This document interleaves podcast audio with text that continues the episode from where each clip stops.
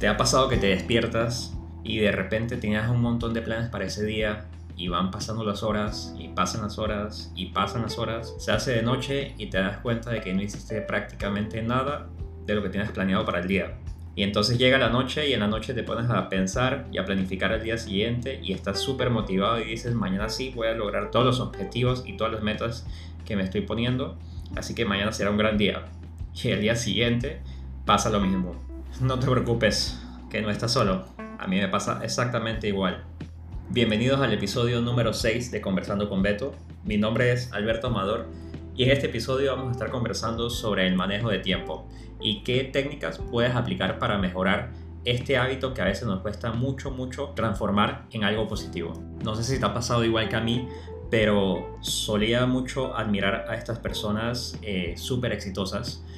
Eh, saben que tienen grandes empresas, gran éxito y que tienen una manera que parece sobrehumana de cómo logran tantas cosas en un solo día. Y esto hay que recordar que todas estas personas tienen las mismas 24 horas que tenemos cada uno de nosotros. Entonces, ¿será que estas personas tienen una capacidad que los demás no tenemos? ¿O será que han implementado algunos trucos, algunos secretos para mejorar la manera en la que administran su tiempo? En mi caso personal, me considero una persona que usualmente soy muy eh, desordenada con su tiempo. O digamos que la manera natural de ser, si no aplicara ciertas estrategias, sería una persona extremadamente desordenada. Y todo este tema se viene en estos momentos porque esta cuarentena, el estar encerrado en casa, ha causado en mí que empiece a procrastinar de una manera como ya anteriormente lo había dejado de hacer a consecuencia pues de tener que administrar un negocio. Así que ahora que ya he retomado, después de un par de semanas de, entre comillas, desorden, he retomado las herramientas que conocía para no caer en estos malos vicios de procrastinar y dejar las cosas siempre para última hora, me puse a pensar que sería buena idea compartirlo con ustedes, ya que asumo que muchos de los que me escuchan probablemente tengan este mal que tanto nos atormenta. Y también lo sé porque cada vez que he conversado con un amigo que me pide algún consejo o algún tipo de consultoría, siempre sale a relucir el tema de, hey, ¿y cómo administro mi tiempo? O, hey, ¿cómo hago para que las horas del día me alcancen con tanto que tengo que hacer? Y antes de todo, déjame ser muy claro. Esto no es algo sencillo, no es algo que cambias de la noche a la mañana, sino algo que más bien vas aplicando paso a paso hasta que cada paso que des se suma al anterior y sin darte cuenta ya ahora has creado el hábito de administrar mejor tu tiempo. De hecho, creo que es un tema que da para un par de episodios o más, pero voy a tratar de cubrir en este episodio lo más que pueda sin extenderme por mucho tiempo. Lo primero que tenemos que encontrar para poder administrar mejor nuestro tiempo, lo crean o no, es un propósito. Con esto me refiero a un propósito de vida.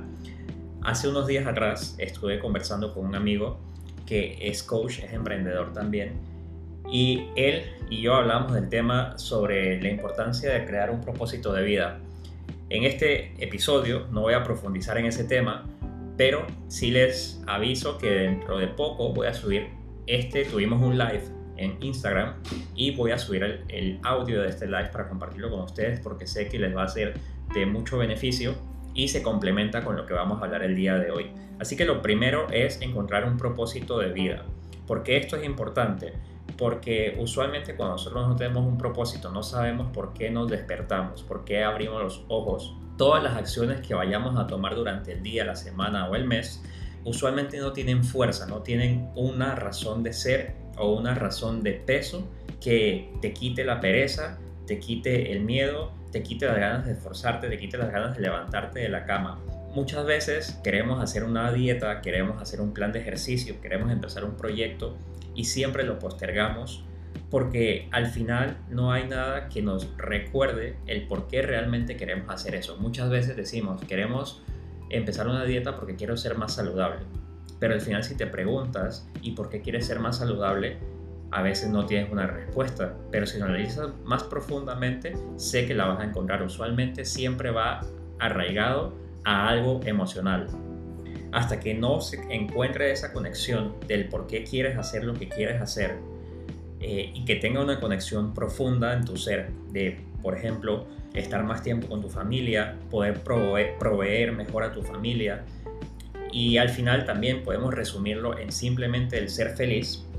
Va a ser muy difícil desarrollar hábitos y crear esa disciplina que se necesita para entablar el hábito del manejo de tiempo de forma correcta y poder aprovechar todas las horas del día de manera efectiva. Y como les decía anteriormente, eh, no es que estas personas extremadamente exitosas sean diferentes, todos tenemos las mismas 24 horas del día y estoy casi seguro que esto ya lo has escuchado antes, pero si profundizas más en este tema y piensas y analizas, te vas a dar cuenta que es muy cierto. Entonces, ¿por qué se nos hace tan difícil a todos poder cumplir con nuestras tareas, nuestras metas y nuestros objetivos? Pues sencillo, el cerebro realmente es bastante perezoso. No le gusta las tareas que nos pongan en riesgo, entre comillas, eh, como es hacer el ejercicio, empezar a comer alimentos de los cuales no estamos acostumbrados o lanzarnos a emprender un proyecto que nos va a traer como consecuencia riesgo de pérdida de fondos, pérdida de amistades, que nos rechacen los clientes, etcétera, etcétera. Y por esta razón es tan importante que tengas un propósito de vida. Ahora, no es que no puedas comenzar si aún no sabes cuál es tu propósito de vida. Sí te invito a que si aún no sabes cuál es o no te has sentado a analizar esto, pues lo hagas, porque estoy seguro que te va a cambiar la vida y no te preocupes, que también, como te mencioné, voy a subir un episodio hablando más a profundidad sobre el tema de, cómo encontrar tu propósito de vida. Sin embargo, después de esto lo que tenemos que hacer es tener disciplina. Tenemos que crear disciplina, pero la disciplina va amarrado con el tema de ir aplicando paso a paso los objetivos que te vas planteando para desarrollar este hábito del manejo del tiempo. Entonces la disciplina no es algo que tienes que tener previo a esto, sino que lo vas construyendo junto con esto y que te va a servir para muchas otras cosas eh, en la vida, para muchos otros ámbitos. Así que vamos a la materia. Supongamos que ya tienes tu propósito de vida, supongamos que ya tomaste la decisión de, convertirte o transformarte en una persona disciplinada. Entonces, ¿qué hacemos ahora? lo que yo aprendí con el tiempo y es algo que me ha servido sumamente bien y cada vez que me empiezo a descarrilar, lo primero que hago es tomar ya sea un papel y una pluma o abrir una aplicación en mi celular donde pueda tomar notas o mi computadora y poner una lista de prioridades. Ese es el primer paso, digamos que técnico, que realizo. Y mis prioridades pueden ser empezar a hacer ejercicio o volver a la rutina de ejercicios puede ser empezar a levantarme a cierta hora todos los días y acostarme a cierta hora todos los días. Puede ser también eh, que mi prioridad sea compartir más tiempo con mi pareja, entonces quiero tener una o dos horas al día para siempre eh, a esas horas poder compartir y no quedar mal. Y en los proyectos puede ser que de tal hora a tal hora del día yo quiero poder ser productivo, yo quiero poder entregar todas las tareas que tengo pendientes para lograr lo que, lo que quiero hacer. Entonces, una vez que ya tienes toda esta lista de prioridades que tienes que hacer o que para ti son muy, muy, muy importantes, el segundo paso que recomiendo hacer es armarte un calendario de administración de tiempo muy generalizado. Usualmente cada vez que vemos un video o alguien nos habla sobre cómo organizar nuestro tiempo, te hablan de una agenda o un calendario donde prácticamente pones hora por hora todas las tareas del día que tienes que hacer. Entonces es como que, por darte un ejemplo, a las 7 de la mañana levantarme, bañarme y hacer el desayuno. A las 8 de la mañana estar en la oficina, por ejemplo, y empezar a mandar correos a tantas personas. Eh, a las 9 de la mañana una reunión y entregarte el proyecto a las 9 y 45 y así sucesivamente hasta que completas todo ese día. Para mí, esta manera es, digamos que, una forma más avanzada de administrar tu tiempo. Pero si estás empezando a crear este hábito, puede ser bastante abrumador. Por esta razón yo no lo recomiendo y hablo de este calendario de administración del tiempo a grosso modo, digamos que de manera general, amplia. Así que, ¿qué me refiero con esto? Por ejemplo, yo la manera como tengo organizado mi horario es que eh, lo tengo dividido por horas eh, o bloques de una hora. Esto lo puedes hacer en un cuadro de Excel o un cuadro de Numbers si, eh, si utilizas Mac o incluso en Word Pages puedes hacer un cuadro y solamente dividir las horas o como se te haga más, más común. El asunto es que pongas en la parte de arriba los días de la semana de lunes a domingo y en el lado izquierdo pongas un panel que lleve las horas, por ejemplo, desde que te despiertas hasta que te vayas a dormir, digamos, en mi caso, de 7 de la mañana a 11 de la noche. Y en este cuadro lo que yo hago es que en la primera hora o hora y media pongo el bloque de lo que para mí es esencial en la mañana. Usualmente despertarte, que es obvio, y los esenciales de la mañana, que son cepillarte, ir al baño, ducharte, etcétera, etcétera, cual sea tu ritual de la mañana. Luego, en mi caso, como yo no desayuno, sino que eh, tomo un café y solamente eh, preparo el café y luego de esto, para mí la prioridad es sentarme a trabajar inmediatamente. ¿Por qué? Porque en mi caso específico sé que las horas de la mañana son las horas en las que yo soy pues más productivo. Entonces, para mí, entre más rápido me siento a trabajar posterior a haberme despertado, es vital y trato de que esto sea en los primeros 15 a 20 minutos una vez me he despertado. Para mí ya después de esta hora, digamos que de 7 y media de la mañana a 12 mediodía, es el trabajo o es el bloque de trabajo extremadamente enfocado y productivo. Así lo tengo yo marcado en mi calendario. No lo tengo eh, dividido por cada 15 minutos ni por cada 30 minutos, sino que tengo un bloque grande marcado en el cuadro de Excel que dice que de 7 y media de la mañana a 12 mediodía es productividad y trabajo continuo. Entonces, de esta manera, la forma como yo llevo las, digamos que los pendientes que quiero hacer en la mañana, los voy anotando en una lista de tareas. Entonces, en esta lista de tareas puede ser que apenas me siento en la mañana a trabajar, si sé lo que tengo que hacer, las anoto para irlas haciendo de forma ordenada. Y si no, usualmente, realmente como, como lo hago, es que al día anterior empiezo y planifico al día siguiente, ¿no? Ah, bueno, hoy terminé esto, ya sé que mañana tengo que seguir con esto y esto y esto y lo pongo en una lista de tareas. Así que hablando del tema de las horas del día, también quiero hacer un paréntesis y hablar sobre el tema de que siempre eh, se dice, o una de las cosas que más escuchamos por ahí, es que tienes que levantarte temprano para ser extremadamente productivo. Eh, ¿Cómo es que dice el dicho? Así, ah, el que madruga, Dios le ayuda. Y para mí esto no es necesariamente lo correcto, pues se ha descubierto de que hay diferentes tipos de personas y esto se le conoce como cronotipos. Eh, si no sabías, te invito a que lo investigues. Puedes poner en Google qué son los cronotipos y te va a salir bastante información. Sin embargo, te voy a hablar aquí qué son los cronotipos por si no lo conoces. Existen tres tipos de eh, cronotipos. Existe el matutino, el vespertino y el intermedio. Se dice, según estudios, que el 25% de la población es matutina. Esto quiere decir que estas personas generalmente duermen entre las 10 de la noche y 6 de la mañana. Son las personas que se levantan temprano por la mañana y les gusta hacer todo durante el día y ya temprano en la noche, 8 o 9 de la noche ya están teniendo sueño y a más tardar a las 10 de la noche ya están durmiendo. El segundo tipo es el vespertino, que este es el otro 25% de la población y este es el tipo de personas que están acostumbradas a dormir entre las 3 de la madrugada y 11 de la mañana. O sea que básicamente son eh, más productivos durante las horas de la tarde y de la noche. Y existe el cronotipo intermedio y este sería el 50% restante de la población, que estas personas tienden a dormirse entre las 12 de la noche y 8 de la mañana. Yo me considero ser de este cronotipo intermedio pues si yo me despierto a las 8 o 9 de la mañana, usualmente no necesito una alarma. Sin embargo, me gusta levantarme un poquito más temprano para aprovechar el día y por eso me levanto a las 7 de la mañana. Ahora, Sabemos que existe una responsabilidad social y si eres una persona que tiene un trabajo de oficina con un horario establecido, pues esto se te puede hacer un poquito más complicado. Quizás esta información no es necesariamente para ti. Sin embargo, es interesante y es importante que lo sepas porque quizás por esta razón te despiertas de tan mal humor y no sabes por qué. Así que esta puede ser la razón.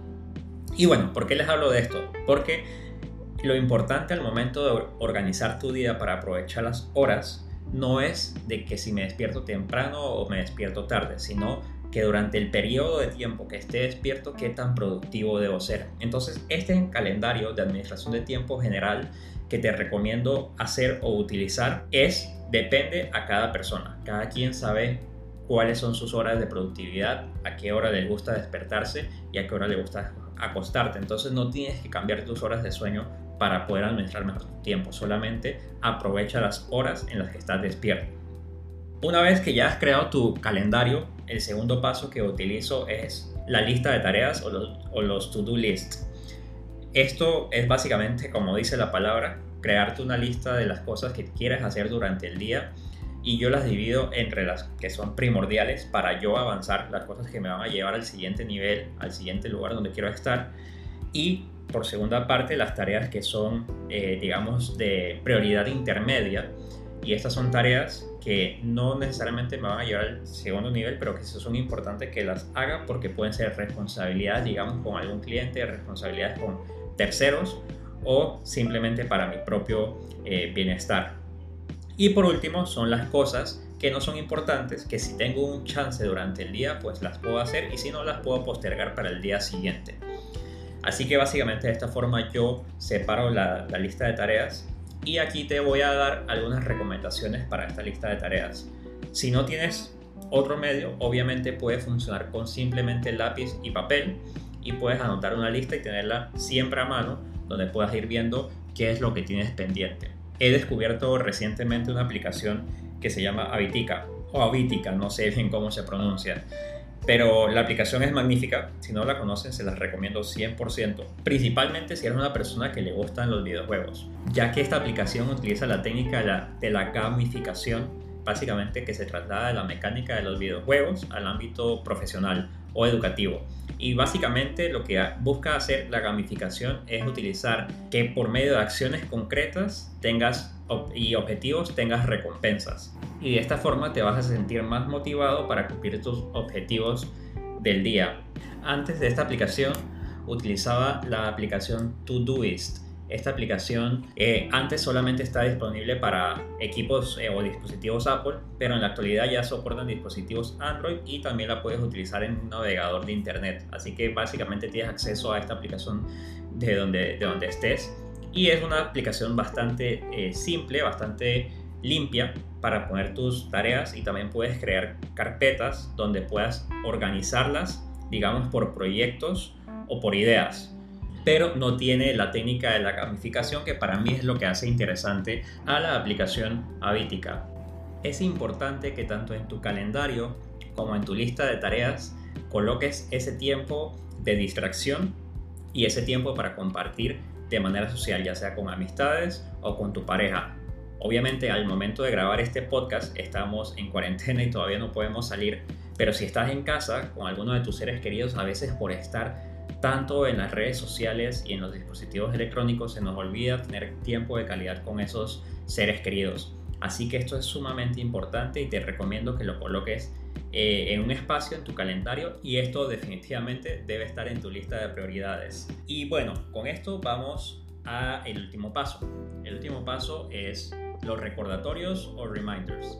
Esto es importante porque ya una vez que tienes tu calendario y tienes tu lista de tareas, a veces puede ser que te encuentras tan pero tan concentrado haciendo esa tarea que te propusiste hacer que se te olvida que el tiempo está pasando y no haces las otras cosas que tenías pendientes. Entonces con lo que yo hago, con los recordatorios, es colocar alarmas para esas tareas que sé que debo cumplir antes que termine el día. ¿Se acuerdan? El horario del calendario general. Entonces, digamos que si lo que quiero hacer es ejercicio, ya en el calendario general yo marqué que a las 4 o 5 de la tarde es la hora en la que me gusta hacer ejercicio. Así que pongo un recordatorio o una alarma que me avise cuando es esta hora para que entonces deje de hacer lo que estoy haciendo y empiece a hacer ejercicio. Y así con cualquiera de las tareas que tengas eh, pendientes durante el día. Y esto último es sumamente importante y es la tarea que estés realizando solamente la realices durante la ventana de tiempo que la asignaste. Por ejemplo, si pusiste que vas a hacer trabajo extremadamente enfocado y productivo durante las primeras cuatro horas de la mañana, Pasado este tiempo, pases a la ventana de aprendizaje. Supongamos que estas son una ventana de dos o tres horas. Entonces ya dejas de hacer lo que estabas haciendo y ahora es hora de aprender. Esto es solamente un ejemplo y obviamente tú sabrás cómo lo organizas mejor. Y la única excepción a esta regla es que la tarea que estés haciendo tenga un periodo de entrega pronto. Puede ser del mismo día o al día siguiente que sepas que si no lo culminas en ese momento no lo vas a poder entregar a tiempo. La idea de todo este manejo de tiempo es que esto no suceda. Pero si estás empezando, podría ser que te pase y es normal, así que no te sientas mal por eso. Y ahora, por último, quiero darte un dato que si has visto alguno de mis videos en YouTube o has conversado conmigo y me conoces de hace mucho tiempo, ya habrás escuchado esto. Pero la verdad es que me encanta compartir esta técnica porque es realmente efectiva. Y es la técnica o la regla más bien de los dos minutos. Esta regla es parte de una metodología llamada Getting Things Done o GTD que fue desarrollada por David Allen y la puedes encontrar en su libro que se llama de la misma manera. Sumamente recomendable. Así que, ¿de qué se trata esta regla de los dos minutos? Es muy sencilla. Lo que David Allen nos dice es que si sabemos que una tarea que tenemos pendiente nos va a tomar menos de dos minutos realizarla, simplemente nos sentemos y la hagamos, porque el estrés que nos va a ahorrar el salir de una tarea que terminamos en poco tiempo y que no hacemos que se nos acumule es demasiado beneficioso. Sin embargo, si la tarea que tienes pendiente te va a tomar más de dos minutos, pero tu mente está divagando, estás pereciendo y no quieres empezar a hacerla, solamente saca la fuerza de voluntad y di voy a hacer esta tarea por los próximos dos minutos. Pones el cronómetro a dos minutos y empiezas. Y lo que va a suceder en la mayoría de las veces es que una vez transcurrido este periodo de tiempo de dos minutos, si empezaste la tarea, la vas a querer culminar. Y esto se debe a que a nuestro cerebro usualmente no le gusta dejar cosas inconclusas, así que probablemente lo termines. Pero digamos que te sientes sumamente bloqueado, tienes la mente en blanco, no te da en ese momento para hacerlo, no importa, no pasa nada, solamente te detienes, pasas a la siguiente tarea o te distraes con alguna otra cosa por un periodo corto de tiempo y al rato retoma la tarea de nuevo por dos minutos y probablemente esta vez tu cerebro empieza a fluir y de esta manera vas a poder avanzar más en tus tareas diarias y te recomiendo ir aplicando estos tips o estos datos paso a paso. Cada vez que lo hagas en un día, se te va a hacer más fácil al día siguiente. Y recuerda que todos estos hábitos y todo esto de desarrollarte mejor como persona no es una carrera, sino es más bien una maratón. Es un tema de resistencia, no de que llegues rápido. Y bueno, hemos llegado al final de este episodio. Espero que te haya sido de gran ayuda y que te haya gustado.